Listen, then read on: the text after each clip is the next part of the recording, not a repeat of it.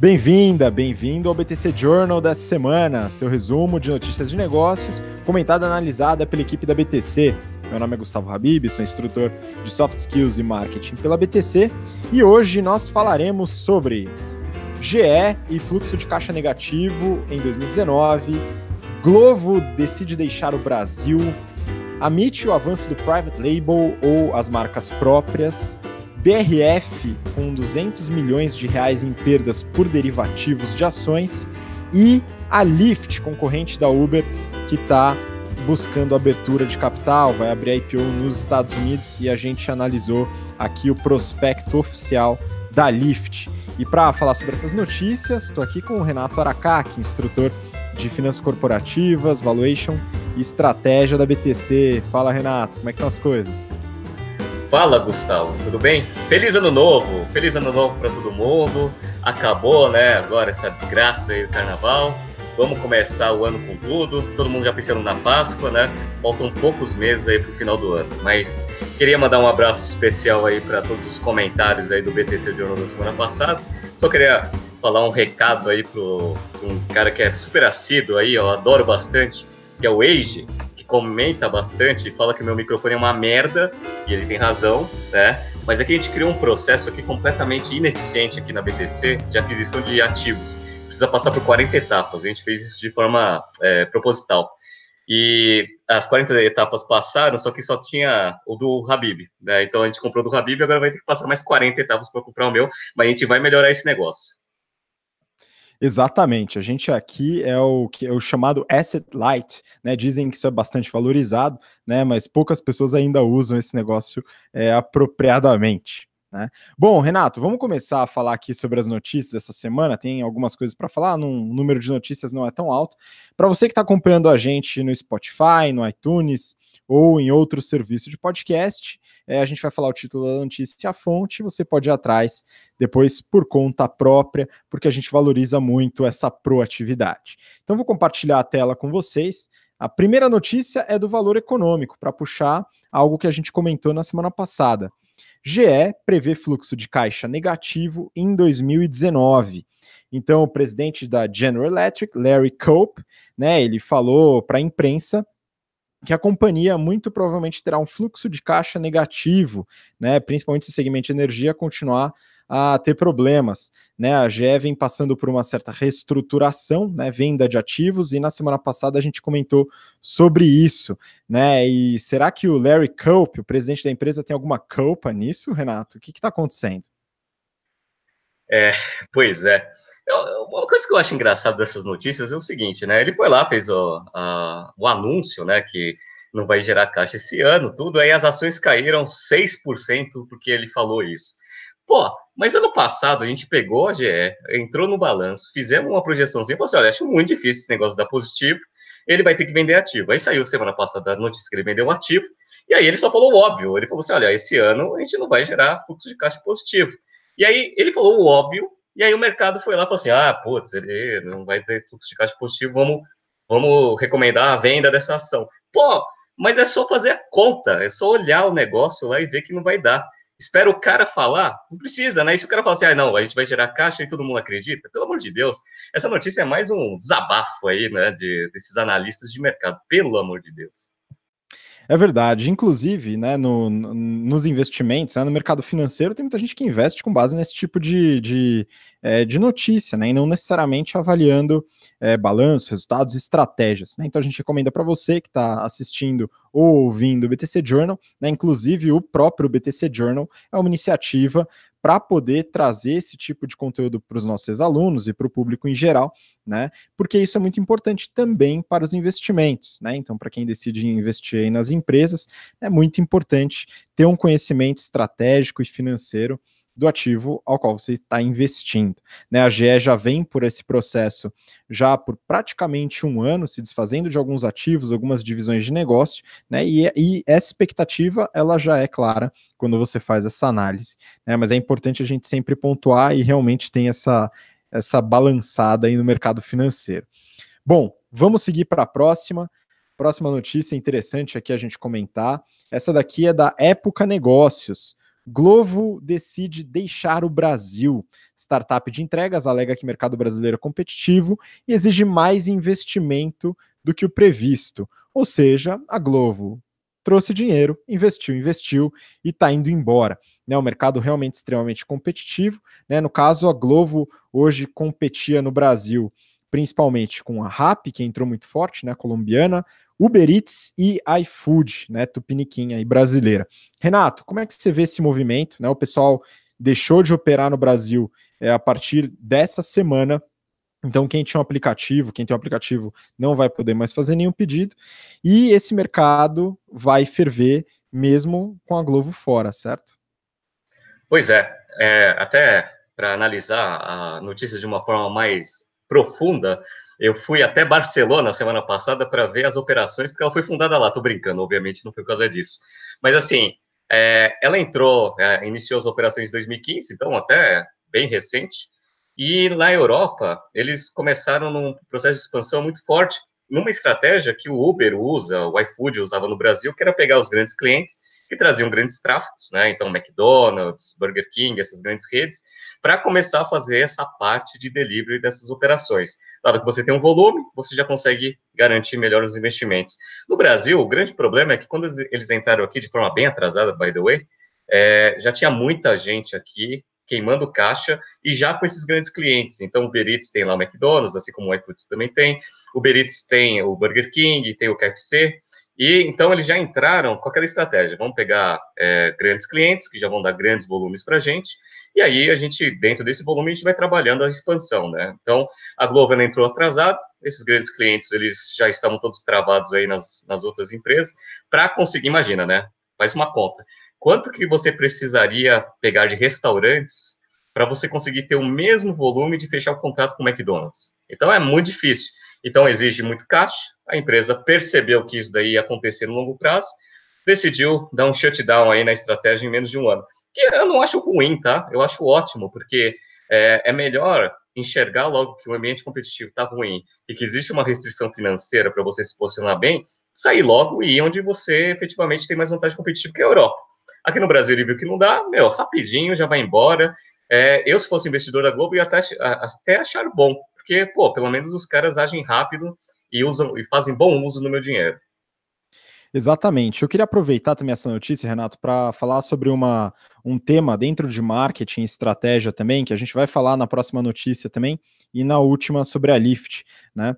É, quando a gente fala desse mercado de entrega, né, eu, pelo menos, não vejo é, uma grande, vamos dizer, uma grande adesão do cliente, uma grande é, fidelização em relação à marca. Né? Então, para o cliente final, tanto faz ele pedir através da Rappi, da, do iFood, é, ou da Uber Eats ou da Glovo, né, contanto que seja uma taxa de entrega razoável, o preço seja menor e a entrega seja feita é, de uma forma eficiente. Né? E aí, nesse caso, é muito complicado você conseguir buscar mercado né, através de cupons, etc., porque todo mundo vai dar cupom, aí entra na guerra de preço.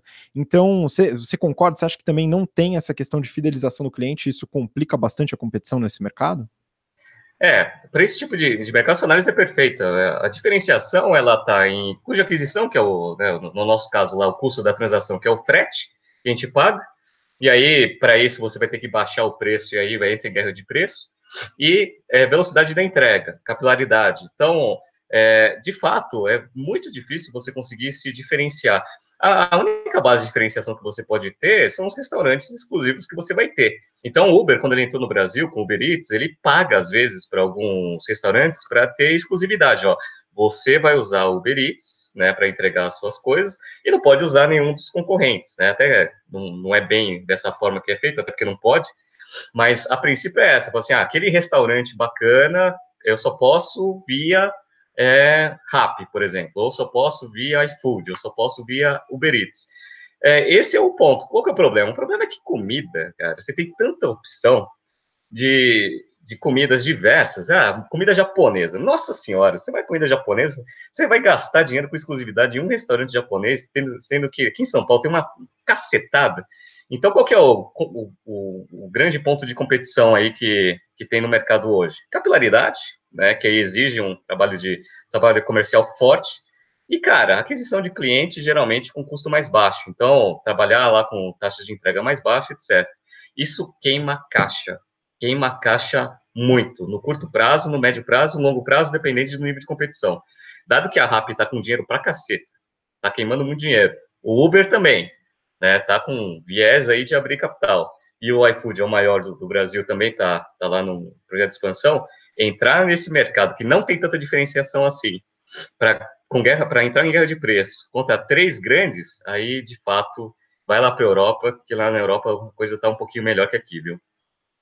Exatamente, é, tem que analisar como está lá, como que funciona, mas tem uma dinâmica um pouco diferente na questão da entrega, né? Acho que depois a gente pode até conversar um pouquinho sobre isso, mas essa parte da fidelização é importante, né? É, vamos passar para a próxima notícia, Renato, que acho que é, tem bastante a ver com esse assunto, né? Aí de um outro ponto de vista. Né? Essa notícia é do Brasil Journal, né? E fala sobre né, o título da notícia, na Amici, ou Amit, né? É, o avanço do private label. Né, redes de médio porte adotam a estratégia.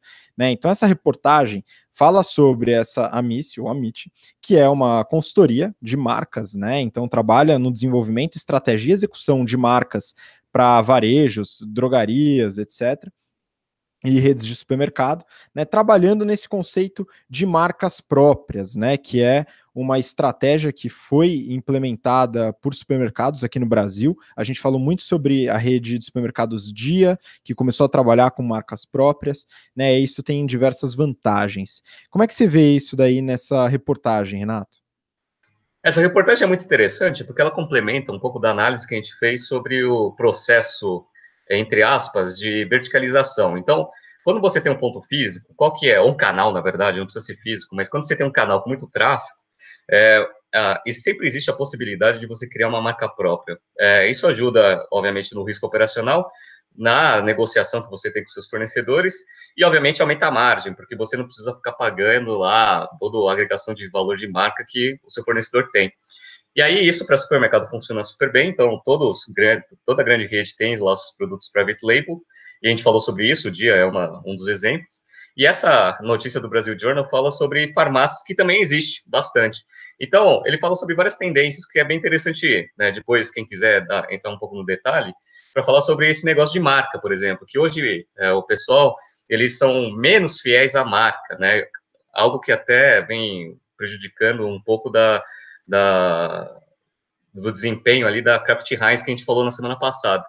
Então, dado que você tem o canal, e aí você consegue, né, é, ter lá o seu cliente dentro desse canal, você criar uma marca própria ajuda, primeiro, a você aumentar a margem, diminui o risco operacional e você cria a marca de fato, né? Então, esse negócio é, é super interessante para quem tem um canal. Então, e-commerce faz direto, né? Então, lá você vai na Netshoes, vai na, na na Centauro, lá na parte física e tanto na parte online, você vê bastante marca própria, da Fit tem algumas marcas próprias também, supermercado tem um monte, e agora parece que as farmácias, as redes de drogaria estão fazendo exatamente a mesma coisa, faz todo sentido, esse mercado é muito bom. Qual que é o problema? O problema é que no Brasil, diferentemente lá dos Estados Unidos e da Europa, a gente sempre acha que marca própria é uma coisa com baixa qualidade. Então, você vai lá, né, no Carrefour, por exemplo, vai pegar lá, tem lá o leite paulista, leite, é leite Carrefour.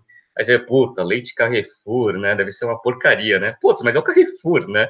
Ele tá colocando a própria marca dele no leite. É óbvio que não vai ser ruim, mas o pessoal ainda tem esse, esse viés aqui no Brasil. Lá na Europa, principalmente, esse negócio não, não existe mais é, várias redes trabalham com marcas próprias de uma forma bem efetiva e até criam valor nisso. Que um, um, grande exemplo aqui no Brasil é o Pão de Açúcar. O Pão de Açúcar tem o TAEC lá, que são produtos de altíssima qualidade.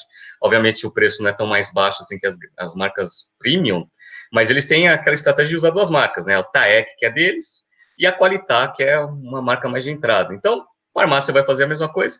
E eu acredito que todos os canais que tenham muito tráfego vão fazer exatamente a mesma coisa, o que vai dificultar bastante a vida dos fornecedores.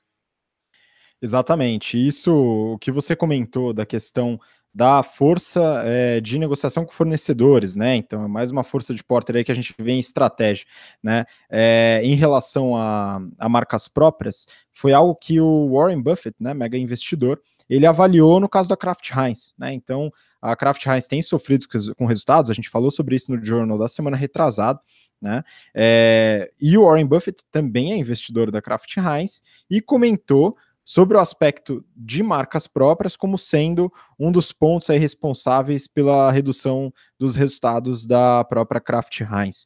Né? Isso é muito importante. E um remédio que essas grandes marcas podem, é, enfim, tomar para é, competir com essas marcas próprias é o que você comentou da verticalização. Então, esse foi o que a gente falou na semana passada da Tide, né, da marca da P&G, né, de sabão em pó, enfim, e marcas para lavar roupa, que verticalizou fornecendo serviço é, de lavanderias express, etc. E tem outras marcas aí fazendo isso para lutar contra essas marcas próprias, né, essa concorrência, né, Renato? Sem dúvida. Então, em aspecto estratégico, quando você vê o canal verticalizando para trás, é, quem está para trás vai sofrer. Então, o que você faz, né? Você tenta verticalizar para frente. Porque quem está mais na frente da cadeia vertical, ela sempre tem uma certa vantagem, porque você está mais próximo do cliente. Principalmente quando você fala agora nesse mundo que a gente vive, que dados, é, hábitos de consumo são né, é o novo ouro, né? Então, data is the new gold.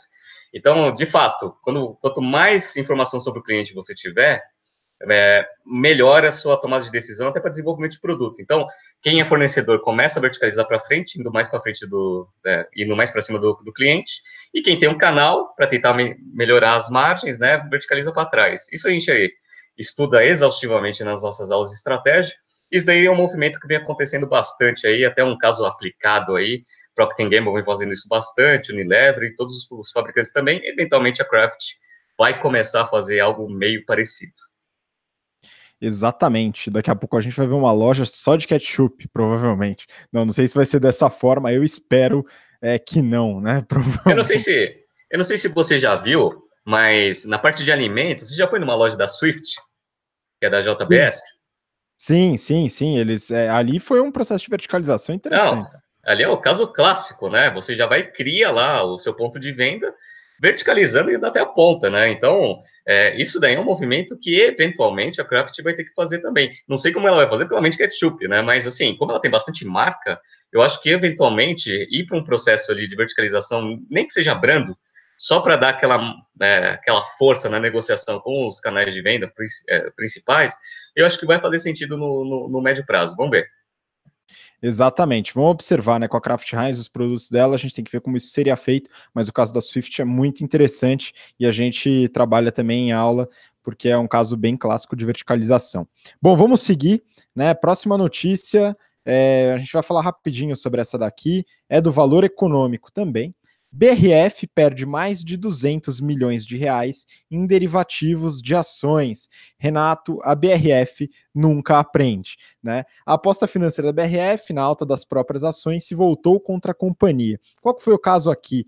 Né? A BRF passou por uma série de problemas aí após o início das investigações da Operação Carne Fraca, né, que foi uma investigação da Polícia Federal envolvendo aí diversos frigoríficos e tal, né? Isso afetou bastante a BRF e ela teve uma queda muito forte nas ações, né? Como que ela fez para se proteger disso? Ela é, fez linhas de derivativos, né? Investiu em derivativos apostando na alta das suas próprias ações. Problema, essa alta não aconteceu, a operação continuou e as ações não cresceram, então tiveram uma grande perda no fim do contrato desses derivativos.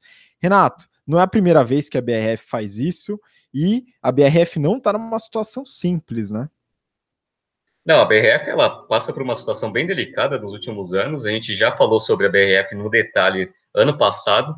É, e esse negócio de investir o caixa da empresa para fazer especulação de ação é uma coisa que existe, várias empresas fazem, né? até como um jeito de, de mostrar para os acionistas que existe uma preocupação de, genuína com o valor das ações, mas é uma coisa que vai contra o bom senso, né? Porque a empresa ela precisa gastar todos os esforços dela no core business, que é vender frango e vender eh, carne, proteína, etc. Ficar gastando aí é, dinheiro, esforços com operações para fazer simplesmente as ações valorizadas de uma forma é, não operacional, eu sou extremamente contra apesar disso ser uma coisa extremamente corriqueira. Neste caso aí, não foi um derivativo financeiro para proteção da operação, foi o que aconteceu lá com aquela descasada lá do Red, que eles fizeram lá quando era sadia, Agora foi mais para especular contra o valor da própria ação e deu errado. Exato, e a gente havia comentado na análise que, que a gente fez é, da Suzano, né? Não lembro se a gente comentou no Journal, se a gente falou isso antes de começar, né? Que o pessoal muitas vezes confunde é, o conceito e a finalidade de um hedge, né? Então o hedge foi criado para proteção e não para ganho. Né? Então é importante a gente, a gente colocar essa diferença, né? Você tinha colocado esse ponto, achei interessante.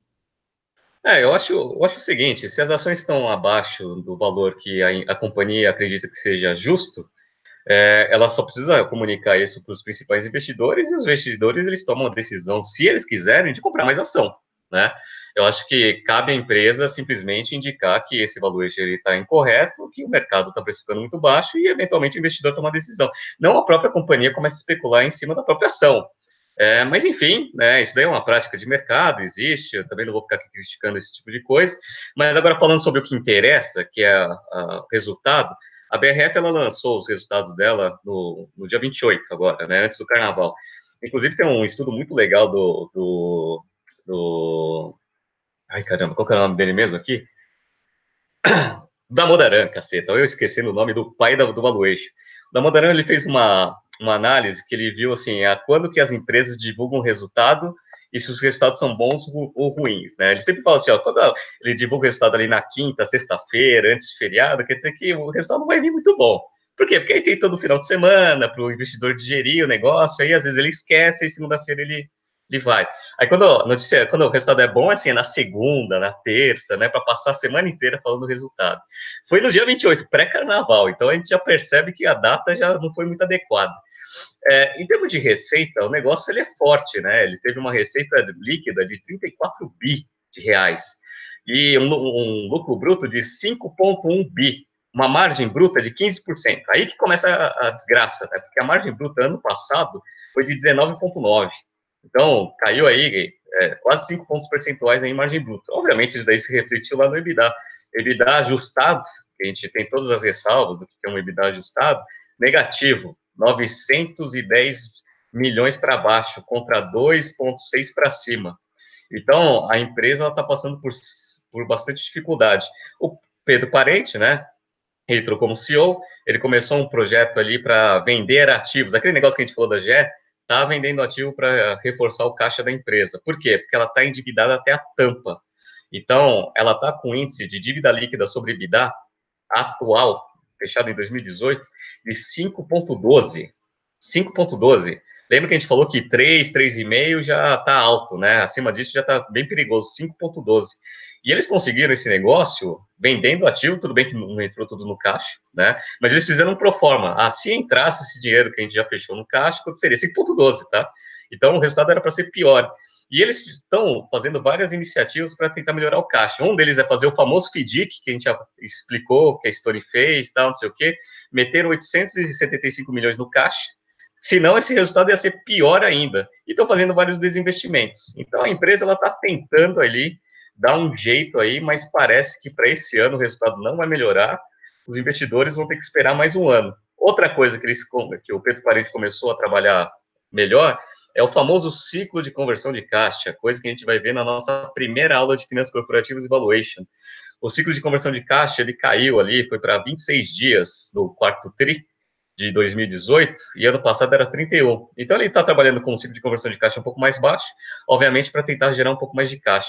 Mas essas operações de derivativos que ele está fazendo aí, não é só derivativo não do desse negócio de ação. 200 milhões não foi nada perto da despesa financeira que eles tiveram. Eles tiveram uma despesa financeira de 4,1 bi.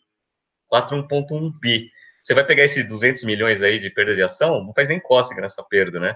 Então, tem outras coisas aqui que eles precisam ajeitar na operação, vamos ver se consegue. Pedro Parente aí é um cara bem conhecido de mercado, tudo bem que ele resolveu o problema da Petrobras lá, e a Petrobras é um monopólio, então, né, não vou desmerecer o trabalho dele, foi um trabalho muito bem feito, mas a BRF, ela está num ambiente um pouquinho diferente, né? Apesar de ter 44% de market share, é, não é uma Petrobras. Vamos ver se ele vai conseguir arrumar essa empresa em quanto tempo? É uma situação bem complicada, muito endividada, mais de cinco vezes o nível de, o nível de alavancagem da empresa, e esse pagamento dessa dívida afeta muito caixa mesmo. Mas é o que você comentou: esse trabalho que ele está fazendo de redução de ciclo de conversão de caixa e é, reduzir a quantidade de ativos pode ajudar no resultado a curto prazo para deixar a operação mais sustentável. Né? Vamos acompanhar e ver o que acontece né, dentro da operação né, e, e o andamento aí das, das outras operações né, que acontecem dentro da BRF. Bom, vamos seguir para a última notícia, então, do dia do Journal de hoje. Né? Eu peguei essa notícia para a gente analisar a empresa, tá? É do The Economist, né? Um artigo da Economist, cujo título é Lift Off or Crash Land né? E a notícia, né, a reportagem fala sobre a preparação da Lyft, que é a grande concorrente da Uber nos Estados Unidos, que abriu o prospecto para a abertura de capital, para fazer o seu IPO, Initial Public Offering, né, nos Estados Unidos ela saiu na frente da Uber, né? Então as duas estão querendo abrir capital. A Lyft já mandou prospecto, deve abrir capital até o início de abril, né? Pelo que dizem aí a reportagem e outras fontes, né? E ao abrir o prospecto, ao pedir essa abertura de capital, eles são obrigados a divulgar os seus resultados e os fatores de risco né? Renato, você leu aí a reportagem, chegou a dar uma olhada na Lyft, porque é uma empresa que não atua no Brasil, né? Mas parece que é muito grande lá fora. Foi ótimo essa, esse registro aí de, de IPO do, da Lyft, porque eles são obrigados a, abrir todos os números e a estratégia da empresa. Como a gente já vem observando há muito tempo o Uber, é, o Lyft ele vai dar uma, uma certa noção para a gente se o Uber eventualmente vai vai virar ou não vai virar. É, a estratégia foi boa, quiseram abrir o capital antes da, do Uber para ver se conseguem abocanhar antes aí os investidores em, na parte de transportes e abriram os números. E aí finalmente a gente viu, né, consegue analisar é, com maior detalhe os números desse negócio. Ano passado eles tiveram uma receita de 2,1 bi de dólares, que é bastante, porque ano, ano retrasado, 2017, foi 1, foi 1 bi. Ou seja, eles dobraram a receita. E aí, qual que era o problema, né? O problema que também tem o Uber é que o negócio ele dá prejuízo pra caramba, né? Então, aqui só o prejuízo operacional foi 977 milhões.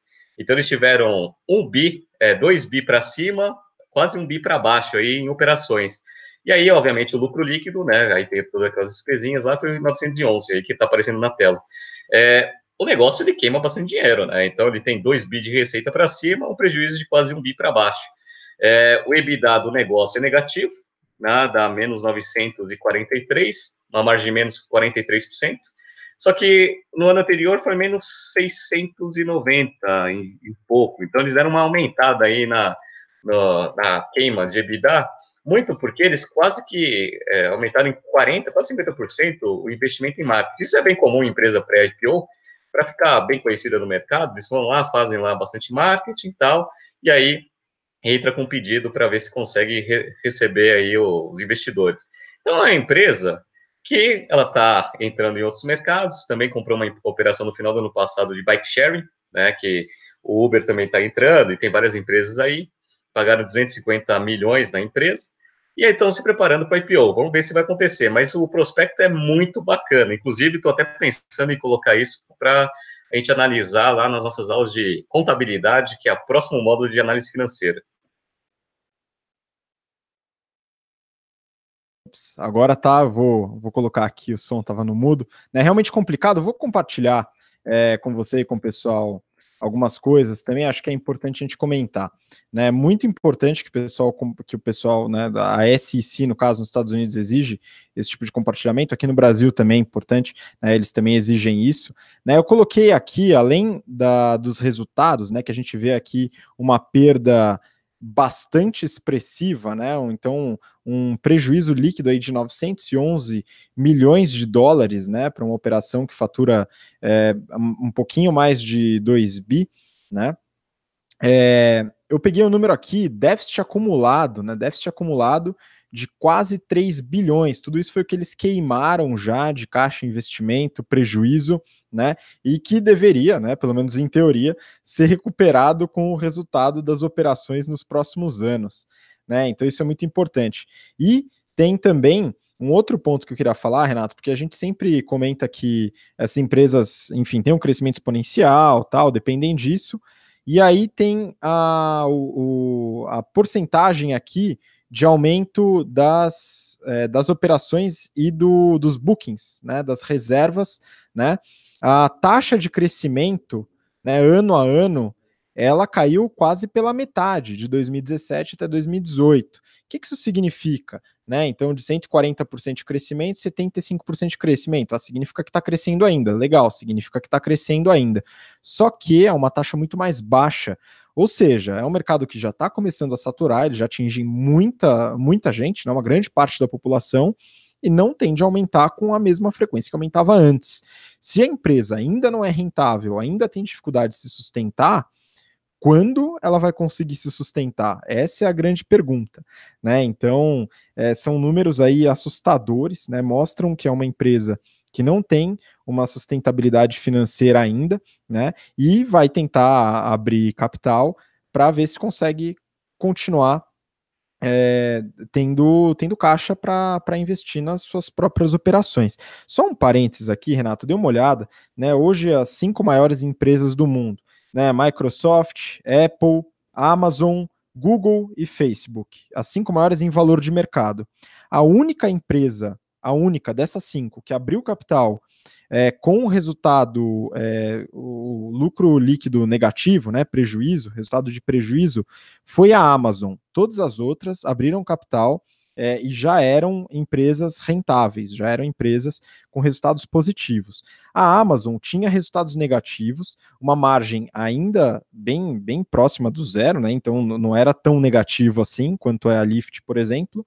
E a Amazon tinha uma característica é, importantíssima no seu negócio, que era um ciclo de conversão de caixa negativo, que a gente falou sobre isso hoje, né? Então ela fazia caixa porque ela é, recebia dos clientes antes de pagar os seus fornecedores, né, basicamente, né, simplificando bastante aí o ciclo de conversão de caixa, o que gerava um caixa operacional excedente, o que não é o caso da Lyft. Não sei se você chegou a fazer essa, essa análise, mas era realmente esse o ponto da Amazon, né, que foi a única que abriu capital no negativo, né, Renato? Não, sem dúvida. É, é difícil você entender do lado do investidor é, numa abertura de capital, ele olhar um prejuízo de quase um bi, uma receita de 2 bi, e achar que esse negócio eventualmente vai ser lucrativo no longo prazo. É assim, ele até pode ser. É, é aquele ponto que eu sempre bato, né? Ele até pode ser lucrativo, e eventualmente pode ser mesmo. É, eu só não sei se o valuation que, que todo mundo espera que esse negócio tenha vai se concretizar, porque o que acontece? Eles estão com uma expectativa que esse negócio possa valer algo em torno de uns 30, de 20 a 30 bi de dólares. 20 a 30 bi de dólares, você precisa ter aí uma empresa com um, uma geração de, de dividendo grande, até para conseguir valer market cap nessa magnitude. Se a empresa está dando um bi de preju, e aí uma coisa que é bem interessante, né, no prospecto, ele mostra lá quarter por quarter a quantidade de, de active users, né, que são os caras que usam o aplicativo e a receita por active user, e esse negócio ele não cresce em, em escala exponencial, ele cresce em escala linear. Então, se ele cresce em escala linear, ele está começando, como você mesmo falou, a dar uma saturada ali né, na, no projeto de expansão. Se, se começa a saturar e ele ainda não conseguiu chegar nem próximo da lucratividade, quando que esse negócio vai dar lucro? Então, como que ele, esse negócio pode valer 30 bi se ele não tem nem expectativa né, de como estrategicamente ele vai começar a gerar caixa. Como você falou, a Amazon ela tinha um plano bem estratégico ali, que ela é, tinha prejuízo, mas ela tinha uma geração de caixa, operacional pelo menos. Aqui não, nem isso, né, a, a Lyft aqui, ela é uma queima de caixa absurda. E aí, no final do ano passado, eles entraram, né, e acham que é uma das coisas que vão fazer o resultado virar, nesse negócio de bike sharing, que é outro negócio que ainda nem pegou, é um, né, pela matriz BCG, ela é um question mark, vai gastar dinheiro a rodo para fazer esse negócio ganhar mercado e ser lucrativo. Eles pagaram 250 milhões pela operação de bike sharing, tá? É, e já desses, 100, é, desses 250 milhões que eles pagaram, eles já tiveram que colocar no balanço 128, ou seja, metade disso, como goodwill, ou seja, coisas que eles não conseguem justificar porque que eles pagaram. Que eles vão ter que né, ficar fazendo impairment test toda vez que forem divulgar esse negócio para conseguir manter esse negócio no balanço. Aí, se baixar esse negócio, é mais 125 pau aí dentro daquele 1 bilhão de prejuízo. Ou seja, eu não vejo, né, no médio prazo, esse, eu não falo nem no curto prazo mesmo, nem no médio prazo esse negócio dá lucro. Vamos ver, vamos ver como que esse negócio vai no IPO. Eu acho que vai ser difícil sair esse negócio. E se sair, eu acho que vai, ser, vai acontecer igual aconteceu com o Netshoes. Vai abrir, não vai dar três meses, a ação vai cair.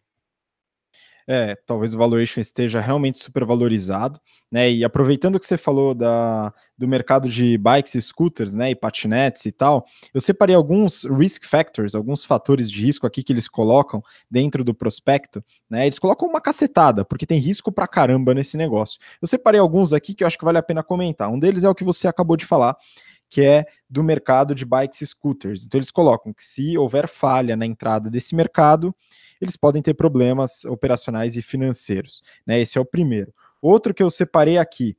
Se não desenvolvermos carros autônomos ou parceiros estratégicos de carros autônomos de forma eficaz em tempo hábil, podemos ter problemas, né? Então é uma necessidade desse mercado e aí não é só a Lyft, né? A Uber também tem essa dependência, né? O mercado com motoristas é um mercado que aparentemente não é rentável. Eles precisam entrar no mercado autônomo né, de carros autônomos para poder rentabilizar, né, e na verdade faturar é, bem acima do que hoje, né? Então, no caso da Lyft, o faturamento deles de 2 bilhões de dólares leva em consideração apenas o valor que vai para a Lyft, que é uma porcentagem da corrida.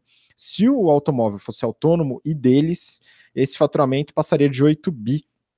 Né? Então eles dependem disso para poder ter uma operação rentável. Agora, quem vai garantir que os carros autônomos vão surgir nos próximos anos? É muito difícil, né? Então, é mais um risco aí enorme que eles sofrem. Outro, outro fator de risco né, que eles colocam. O mercado tem uma competição intensa, e então realmente tem uma competição intensa, bem ligada àquele fator que a gente falou do caso da Glovo, Rappi, iFood, que o consumidor final ele não está fidelizado com a marca, ele quer pagar mais barato. Né? Alguns podem até ser fidelizados, mas o que você já vê agora são aplicativos que fazem comparação de preço. Né? Então a pessoa, se ela pega pela Uber ou se ela pega. E nesse mercado ainda pior, né? Porque o mesmo motorista trabalha para as duas empresas. Né? Então esse é um ponto importante. Né? É, outro fator de risco, né? É, e esse aqui eu acho muito interessante. Temos histórico de prejuízos e talvez não sejamos rentáveis no futuro, né? Então eles nem sabem se eles vão ser rentáveis no futuro, ao contrário da Amazon que tinha um plano de rentabilidade. Então são muitas coisas, Renato, que realmente englobar todas ali é muito difícil. É, você enfim, direcionar o negócio para um grande valuation, ou pelo menos indicar para qualquer um possa investir nesse negócio. Pois é. Uma coisa que vai ser bem interessante para a gente é quando o Uber entrar com esse pedido também, porque a princípio é, são duas estratégias, né? Então, se a Lyft entrou lá com o pedido, ela já está abordando um monte de investidor para ver se consegue rodar o IPO. É, esses investidores que estão querendo investir nesse mercado, eles podem pensar, ah, se o Uber for abrir capital, vou dar mais esperado para ver se o Uber abre ali com os números melhores, ou de fato vou investir na Lyft, um pedaço aí do, do meu fundo e vou esperar o Uber abrir. Se a Lyft conseguir abrir capital, Uber, olhando um pouco dos números, e se os números não forem tão piores assim que o da Lyft, ela vai se sentir um pouco mais confortável de, de ir para o mercado. Aí vai ser ótimo para a gente conseguir fazer umas certas comparações, né? Mas, assim, de fato, hoje, a Lyft, ela tá, é, ela é uma operação menor, ou seja, a princípio é mais fácil de arrumar do que o Uber, só que o fato de ela ser menor também é uma grande desvantagem competitiva. Então, é, vai ser bem interessante aí quando o Uber também abrir capital. Aí, só um ponto de curiosidade, né, e recomendo todo mundo que entre lá no site da SEC e dê uma olhada nesse, nesses números. Eu, dei, eu fiquei impressionado aqui com a, a receita por é, usuários ativos é 36 dólares por usuário ativo, por, por quarter. Eu achei baixo né, esse número. Obviamente, é, a gente não tem benchmark para saber, mas achei esse número bem baixo. Vamos ver como que o Uber vai abrir capital, é, vai entrar com o registro, vamos ver quanto que é o do Uber. Eu acho que o do Uber deve ser menor ainda, porque aqui no, no Brasil, ainda em reais, essas coisas, eu acho que esse número vai ser até pior do Uber em relação ao Lyft. Mas vamos esperar, vamos ver. E assim, fatores de risco, aquele negócio, né? O cover S tradicional, né? Dado se a ação der uma merda, cair tudo ali, o, investidor não lê o prospecto direito, a culpa do investidor não é, não é da empresa. Então é um cover S, né? Então tem é que nem bula de remédio. Se você lê todos os fatores de risco, não investe em porcaria nenhuma. Exatamente. O que me mostra os fatores de risco é que o pessoal estudou bastante estratégia e finanças né? Mas talvez esteja com alguma dificuldade na hora de executar, né? Então, esse pode ser um ponto aí para a gente avaliar, mas é muito interessante que, que a gente pode realmente ter uma noção desses números e vamos ver quando a Uber vai pedir o seu registro, né, para abrir capital, né, para ver é, essa comparação que eu acho que vai ser muito importante. Né? Bom, essa foi a última notícia do dia. Né? É, queria agradecer, então, não sei se você tinha mais algum comentário aí para fazer em relação a essa notícia, mas Renato, muito obrigado pela participação.